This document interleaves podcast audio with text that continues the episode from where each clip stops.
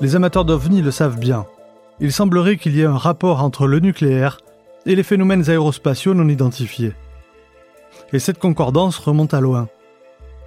Ainsi, dans les années 60, la base de missiles balistiques de Malmström aux États-Unis aurait été visitée par un ovni qui aurait désactivé les têtes nucléaires en émettant un rayon sur les silos. Ça ressemble à de la science-fiction, mais c'est documenté par les militaires. Tous les voyants du panneau de contrôle se sont allumés. D'un bout à l'autre du panneau, il passait du vert au rouge. Les missiles étaient devenus inexploitables. Ou lors des catastrophes de Tchernobyl et Fukushima, où des objets volants auraient été aperçus survolant les sites. Ou encore, bien plus près de nous, les survols de centrales par des drones, vous vous en souvenez certainement. Mais certains directeurs de centrales n'hésitaient pas, eux, à parler d'OVNI. Le ciel au-dessus des centrales nucléaires françaises est décidément bien chargé. Pas de nuages mais de drones encore. Au cours du mois d'octobre, 12 centrales ont ainsi fait l'objet de survols, dont 5 ce vendredi soir entre 19h et minuit. La base du GEPAN garde aussi les traces de certaines observations liées au nucléaire. Et aujourd'hui, pour cette nouvelle année, nous allons en étudier une qui s'est passée en France, dans le sud-ouest, tout près de Montauban, à la centrale de Golfech. Alors, partons à la découverte de cette centrale et faisons connaissance avec deux personnes chargées de son entretien qui vont être témoins d'une étrange visite. Chaque année, des centaines de personnes sont témoins de phénomènes aériens non identifiés. Ces observations les bouleversent et vont jusqu'à changer leur regard sur notre place dans l'univers. L'histoire que vous allez écouter s'est réellement produite et a été consignée dans les rapports du GEPAN. Aujourd'hui se lève l'aube d'un nouvel âge, né de la découverte et de l'utilisation de la plus puissante source d'énergie de l'histoire du monde, l'énergie qui peut être dégagée à partir de l'atome. Aujourd'hui, dans les dossiers OVNI, un OVNI sur la centrale de Golfech.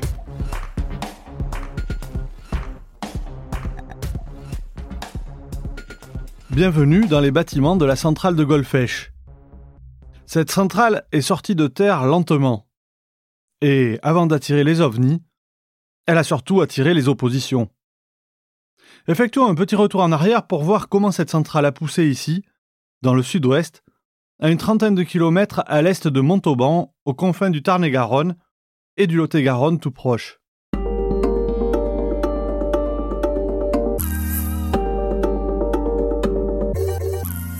En 1965, le préfet de Midi-Pyrénées annonce officiellement la mise en étude d'une centrale électronucléaire à Golfech, près du village de Maloz, dans le Tarn-et-Garonne, à une trentaine de kilomètres à l'ouest de Montauban. À l'époque, le CEA, Commissariat à l'énergie atomique, et EDF s'opposent sur deux choix techniques différents. Et cette opposition va entraîner un arrêt de la construction de nouvelles centrales entre 1967 et 1969. Les choix faits après le départ de De Gaulle en 69 voient l'arrêt du premier projet de centrale à Golfech. Et c'est donc une première centrale hydroélectrique qui est inaugurée en 1973 mais le directeur régional d'EDF annonce malgré tout la construction d'une centrale nucléaire pour 1985 à Golfech, choix confirmé par l'État en 1974 alors qu'un choc pétrolier conduit la France à s'orienter massivement vers l'énergie nucléaire. Malgré des référendums locaux auprès de la population rejetant à 83% des votes l'implantation d'une centrale sur le territoire, ainsi qu'un autre vote rejetant également massivement cette implantation dans le cadre de la région Midi-Pyrénées et également du département du Tarn-et-Garonne, EDF annonce en 1978 que Golfech sera bien le site choisi et qu'il comprendra 4 réacteurs à eau pressurisée.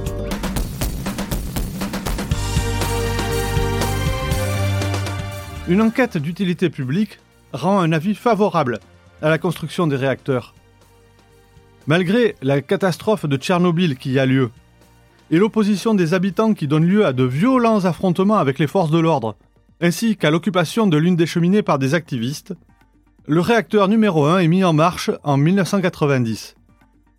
La centrale, prévue pour accueillir 4 réacteurs, n'en accueillera finalement que 2 devant la défiance des élus et des citoyens.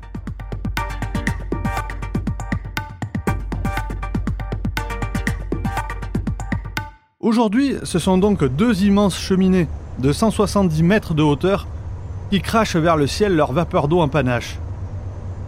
Autour de ces deux tours évasées se trouvent plusieurs bâtiments, dont un bloc de sécurité qui abrite une partie des équipes de crise et les télécoms en cas d'urgence, et un autre bâtiment nommé Guyenne qui abrite la direction. Cette soirée du 6 octobre 2010, le temps à Golfech est doux et clair. La centrale est éclairée par des lampadaires qui repeignent de leur lumière orangée les dalles de pierre qui pavent le sol et les quelques arbres qui bordent les bâtiments. Le calme règne, et seuls des voix et quelques rires étouffés perturbent le silence. Devant le bâtiment Guyenne, deux employés s'offrent une pause, un moment de détente.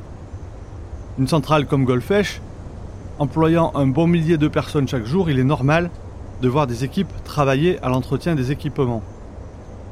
Les deux ouvriers travaillent en ce moment au montage d'une baie informatique dans les bâtiments de la direction. Mais pour l'instant, il est 20h15 et le bout rouge des cigarettes qui s'éclaire marque le décompte du retour au travail. Les discussions entre les deux personnes vont bon train quand Monsieur T devine quelque chose d'inhabituel qui bouge au-dessus du bâtiment. Il lève la tête et voit alors une pointe sombre formant un triangle et devine qu'il s'agit de l'avant d'un objet pour l'instant encore caché par le toit du bâtiment. Il pense à un avion mais très vite une masse plus imposante apparaît il alerte son collègue qui tourne encore le dos au bâtiment, donc au phénomène. Il lui dit de lever la tête, de regarder ce qui se passe au-dessus d'eux. Un étrange objet les survole et vraisemblablement, il ne s'agit pas d'un avion. Mais qu'est-ce que ça peut être?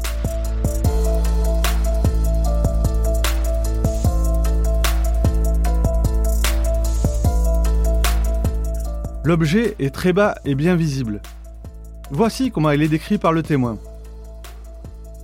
C'est un objet volant de forme triangulaire je dirais de forme isocèle avec l'arrière moins large que les côtés. La taille des grands côtés est de 30 ou 40 mètres et la largeur de l'arrière de 20 à 25 mètres. C'était quelque chose de grand. De couleur noire mat, il avait une lumière blanche à chaque extrémité et une rouge au centre. Je vois deux clignotements blancs pour un rouge. Il n'y a eu aucun bruit, ce qui est le plus troublant, le fait qu'il n'y ait pas de bruit malgré cette grosse masse.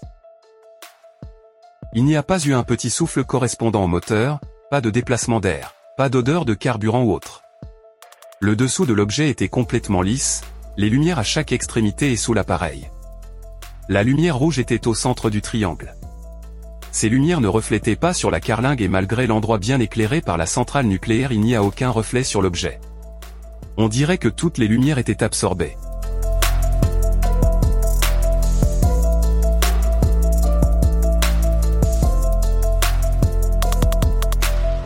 Sur le questionnaire du GEPAN, le témoin précise que la longueur du triangle correspond à 5 ou 6 pièces de 2 euros tenues à bout de bras depuis sa position.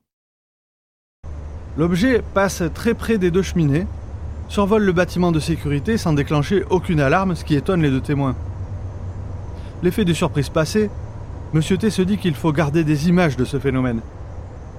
Il se dirige donc vers une poubelle à 4 mètres de lui, sur laquelle il a déposé son téléphone portable à clapper détail qui aura son importance plus tard. Il saisit donc son téléphone et en marchant d'un bon pas, arrive à rattraper l'objet et à se positionner de manière à être survolé par ce dernier. Pour en être le plus proche possible, il monte même sur une petite butte de terre qui se trouve là. Monsieur T ouvre son portable, puis l'appareil photo, dirige la cellule photographique vers le ciel et commence à filmer l'objet qui poursuit son chemin toujours très lentement et très bas en dessous des cheminées de la centrale, c'est-à-dire à moins de 170 mètres de haut. L'OVNI passe très lentement. Monsieur T filme et constate qu'il ne dispose d'aucun hublot, ni lumière intérieure, et il n'arrive pas à en distinguer l'épaisseur. Il baisse son téléphone. Mais sous le coup de l'émotion et certainement par réflexe, il ferme le clapet. Erreur. Sur ce modèle de téléphone, il faut enregistrer la vidéo avant de fermer le clapet. Car ce dernier, une fois refermé, l'appareil se met en veille et ferme les applications qui sont en cours. Et la vidéo n'est donc pas enregistrée. Monsieur U, qui a rejoint son collègue sur le talus, a lui aussi ouvert son appareil photo et filme l'objet qui les dépasse, pivote sur la droite et s'éloigne toujours à la même vitesse, semblant prendre de l'altitude. Les deux témoins observent les lumières pendant un moment, avant qu'elles ne disparaissent à leur tour au loin.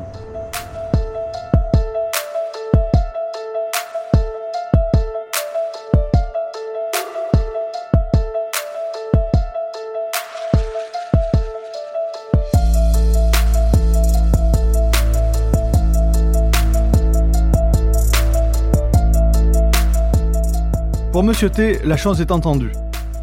Ce qu'ils ont vu ne peut pas être ni un avion ni un hélicoptère car l'objet était massif et ne ressemblait à rien de connu. Ils pensent donc à la visite d'un objet extraterrestre furtif, puisque les alarmes du bâtiment de sécurité ne se sont même pas déclenchées. Monsieur U, le collègue qui a filmé, est contacté pour fournir sa vidéo.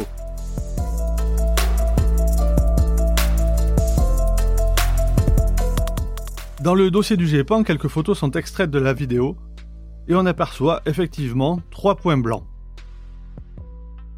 Mais quand on demande à Monsieur U de déposer son témoignage, son discours va amener un regard complètement différent sur cette soirée.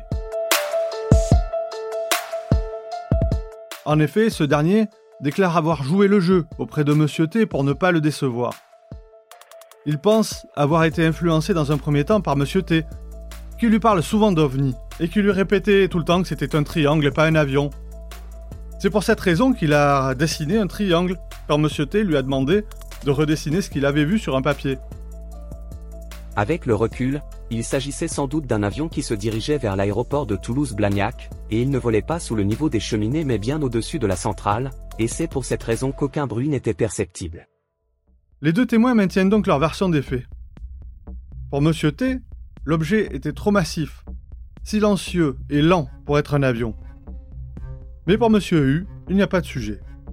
Il s'agit d'un des nombreux avions qui passent au-dessus de la centrale et qui vont se poser à Blagnac, et l'imagination de Monsieur T a fait le reste.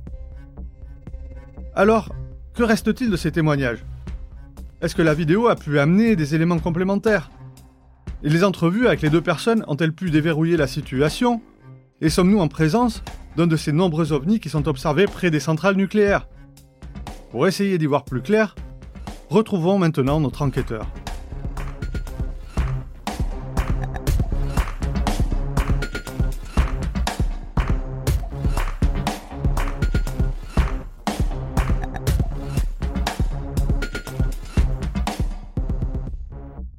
Alors, que pensez-vous de cette histoire? Simple méprise ou phénomène plus mystérieux? Ouvrons maintenant ce dossier OVNI pour suivre l'enquête du GEPAN et connaître ses conclusions.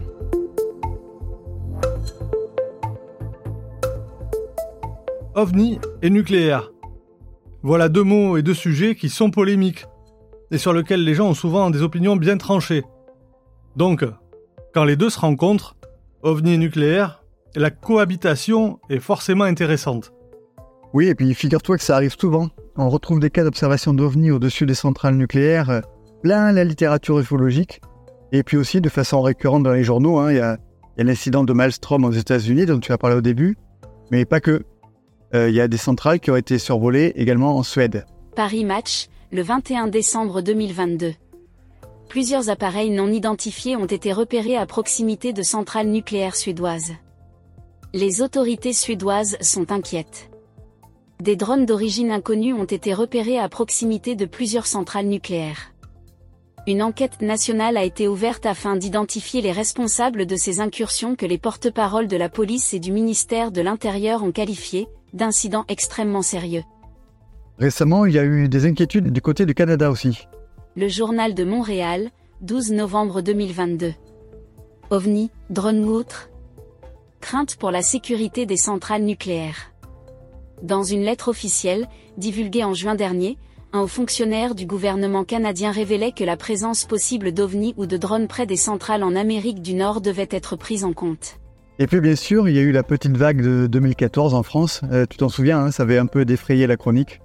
Le Monde, 29 octobre 2014. Des mystérieux drones ont survolé plusieurs centrales nucléaires en France. EDF, qui a porté plainte, assure que ces faits, qui ont eu lieu en octobre, ont été sans conséquence. Le gouvernement promet une enquête. Alors, le gouvernement promet, hein, ça on le sait, mais est-ce qu'il a tenu sa promesse de procéder à une enquête? Alors oui, en un sens, parce qu'il y a eu un rapport d'office parlementaire qui a auditionné des experts sur le thème les drones et la sécurité des installations nucléaires. Et la conclusion de son président, Jean-Yves Le Déo, est la suivante. Ces auditions vont certainement contribuer à renforcer la mobilisation pour la mise au point de solutions permettant une meilleure maîtrise des drones, en vue d'assurer non seulement la sécurité des installations nucléaires, mais au-delà, plus généralement, la sécurité des biens et même des personnes. Voilà, ça c'était la conclusion, mais quand même, tu trouves pas qu'il y a un truc un peu bizarre dans cette histoire? Alors bizarre, je sais pas, mais effectivement, il y a quelque chose d'un peu gênant. C'est que euh, c'est le point commun avec les cas cités précédemment, on ne parle jamais, à aucun moment d'OVNI. Par contre, on affirme que ce sont des drones. Ben oui, en fait, euh, personne n'a pu prouver qu'il s'agissait de drones, personne n'a pris le temps d'enquêter. Et il y a certains enquêteurs qui ont de gros doutes. Euh, tu sais, même, au même moment, il y avait des objets de taille et de vitesse très différentes qui ont survolé les centrales françaises euh, d'un bout à l'autre de la France, à des distances de plusieurs centaines de kilomètres. Et euh, pour étudier ce, qui s'est passé, euh, voilà les gens qu'ils ont auditionnés dans cette commission. On a eu, par exemple, le vice-président de la Fédération professionnelle du drone civil, le vice-président de Fédération française d'aéromodélisme ou le chef de mission de l'aviation légère à la DGAC. Alors, dans la mesure où des gens ont observé des phénomènes non identifiés ou qu'ils ont, en tout cas, qu'ils ont ressenti la chose comme ça, on pourrait s'attendre à ce que le GEPAN soit auditionné. Bah oui, ce serait la moindre des choses. C'est même incompréhensible qu'il n'ait pas fait. Parce que en France, on a quand même un organisme euh, qui est dédié à ce genre d'études de, phénomènes et euh, il n'a pas été associé aux travaux. Alors, l'explication officielle, c'est que comme il s'agissait de drones, euh, les objets étaient parfaitement identifiés, donc pas besoin du GEPAN qui, qui étudie les phénomènes non identifiés. Bon, tout ça, euh, ça montre d'après moi que cette commission a comporté euh, dès le début un gros biais. Euh, elle a pris comme postulat l'hypothèse des drones, qui a servi de base de travail à cette commission, hein, mais qui n'a jamais pris, pris le temps d'enquêter au préalable sur la nature des phénomènes observés. Ouais, ils sont allés vite en besogne, quoi. Bah oui, c'est ce que je me pense, et je suis pas le seul. Hein. En guise de conclusion, nous allons écouter ce qu'a déclaré le directeur de la centrale de Blaye au journal Sud-Ouest le 21 janvier 2015. Ici, on n'a pas vu de drone on a vu un ovni.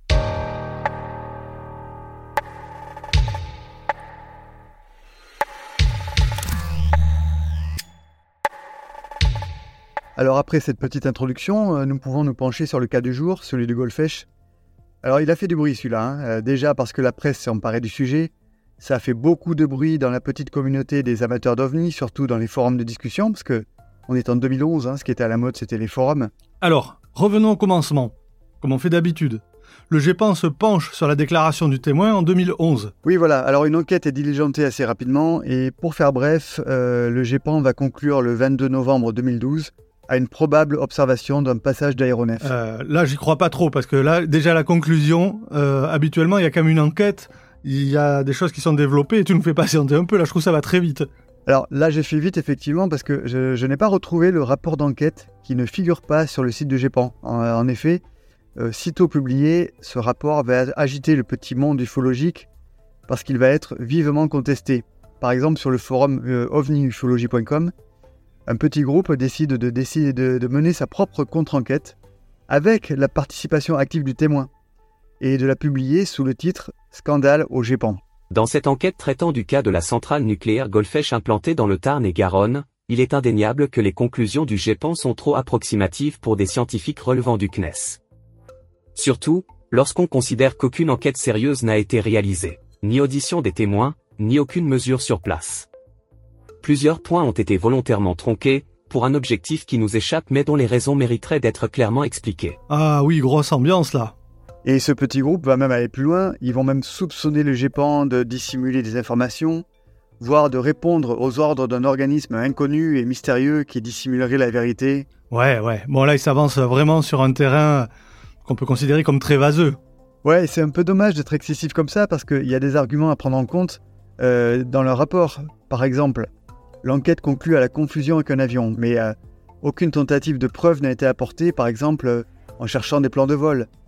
Donc oui, euh, il y a sûrement des lacunes dans cette enquête. Alors devant ce constat, le GEPAN va reprendre l'enquête à zéro. Bon alors nous aussi, on reprend à zéro, allez on y va.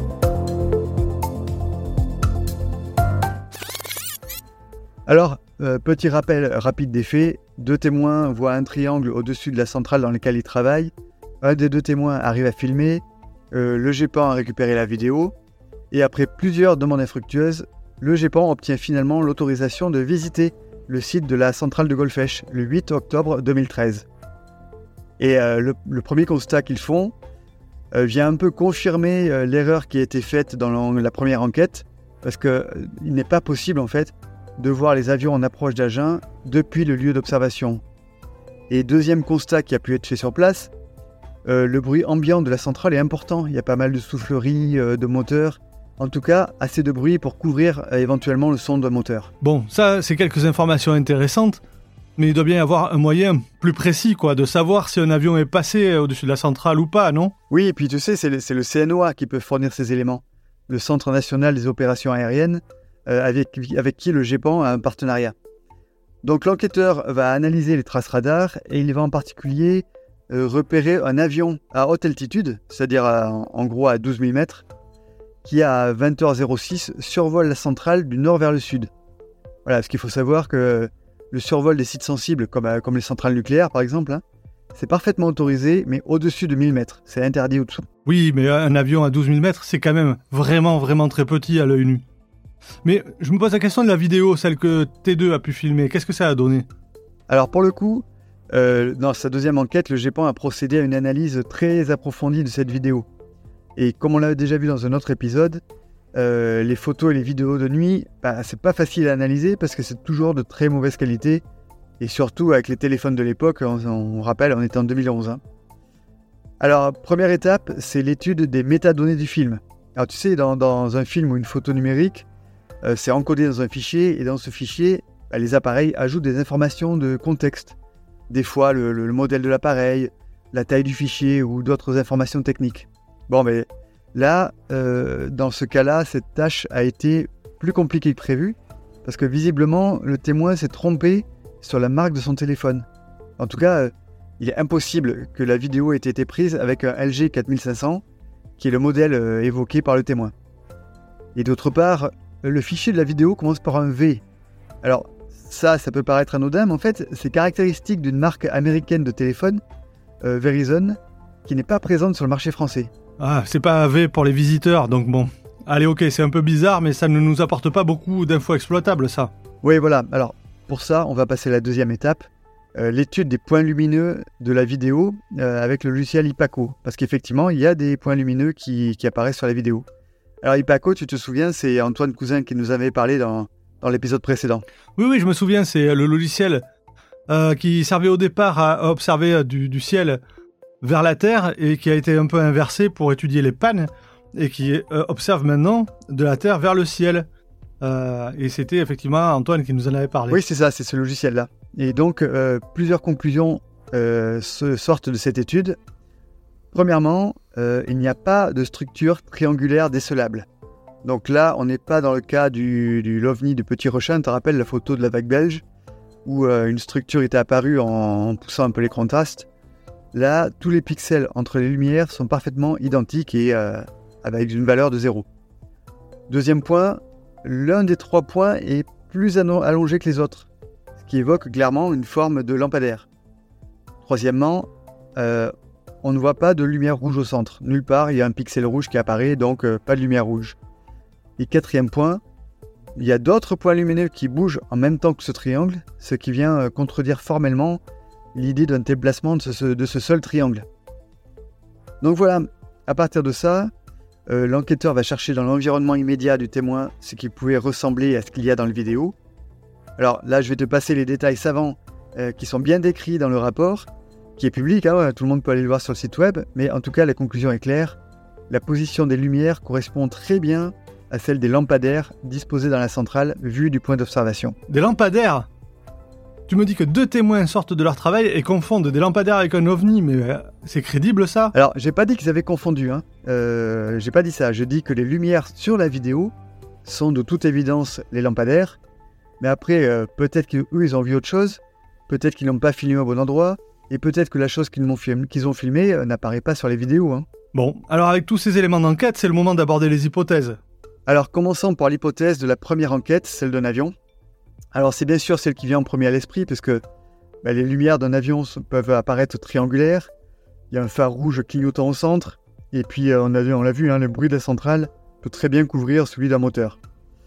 Petit problème, euh, la seule trace radar qui pourrait coller, elle correspond à un avion qui a 12 000 mètres de haut, et donc la taille angulaire décrite par le témoin n'est absolument pas compatible avec celle d'un avion à 12 000 mètres euh, de haut. Donc si un avion est passé par là à la même heure, c'est à basse altitude, sous la limite autorisée des 1000 mètres, sans être repéré par les radars, ça commence à rendre l'hypothèse très très très improbable. Oui, puis euh, en plus, euh, il y avait cette problématique du, des alarmes qui ne sont pas déclenchées sur le bloc de sécurité. Donc, on élimine l'avion qui est passé bas. Alors, pourquoi il n'y aurait pas un drone puisqu'on en parle autant Alors, l'hypothèse du drone, elle a l'avantage de pouvoir considérer que l'objet était beaucoup plus près des témoins, voire même à quelques mètres, et à une vitesse moindre, ce qui pourrait expliquer euh, ce que le témoin a décrit.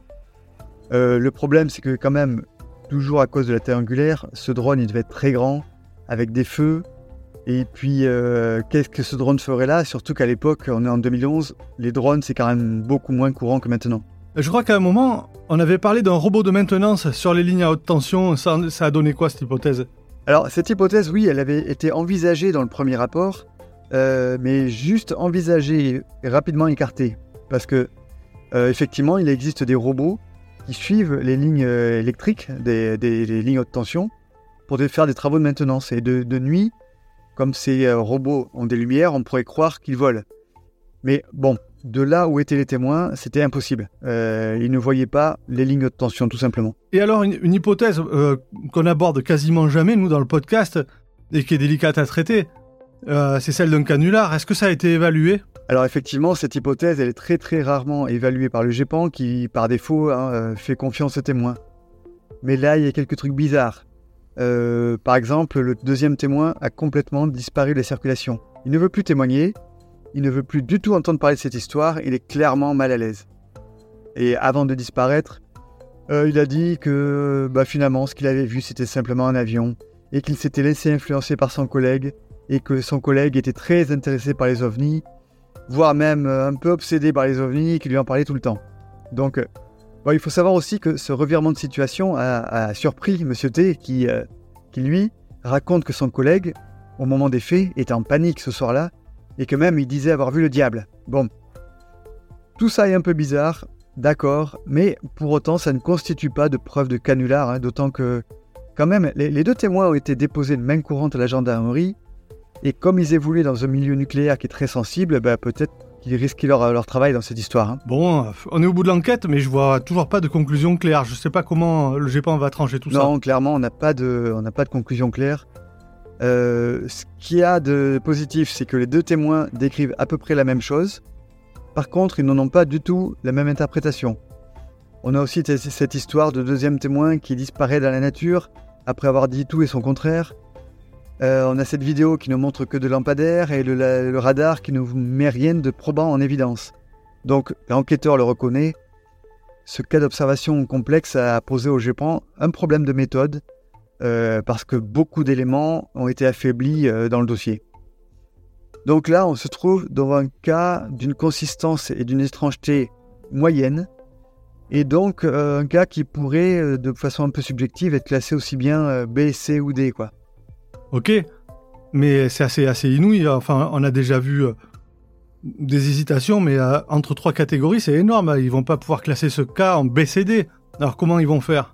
Alors pour trancher, euh, l'enquêteur va demander son avis au collège des experts du GEPAN.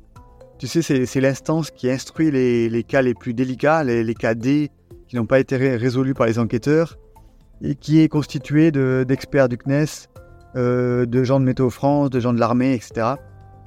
Et même eux, euh, après analyse du dossier, n'ont pas réussi à dégager un consensus et euh, c'est finalement par un vote euh, que ce cas va être finalisé. Et donc c'est par 8 voix contre 4 que le cas a été classé en catégorie C, cas inexpliqué faute de données suffisantes, à cause des incohérences dont on a parlé plus tôt. Donc bon, le mystère demeure, mais bon, au moins, euh, le GEPAN n'a pas conclu sur l'hypothèse du drone sans preuve, euh, comme ils ont pu le faire dans la, commission parlementaire, par exemple. Ouh, ça, j'ai l'impression que ça t'a pas plu cette histoire-là. Non mais, franchement, c'est n'importe quoi. Les gars, on, leur dit que des centrales sont survolées par des ovnis, et qui font venir pour en parler Ils font venir des, experts en aéromodélisme, c'est-à-dire des, types qui font voler des Lego. Alors franchement, une commission comme ça, mais franchement, on y sera allé nous-mêmes, ça aurait été plus efficace.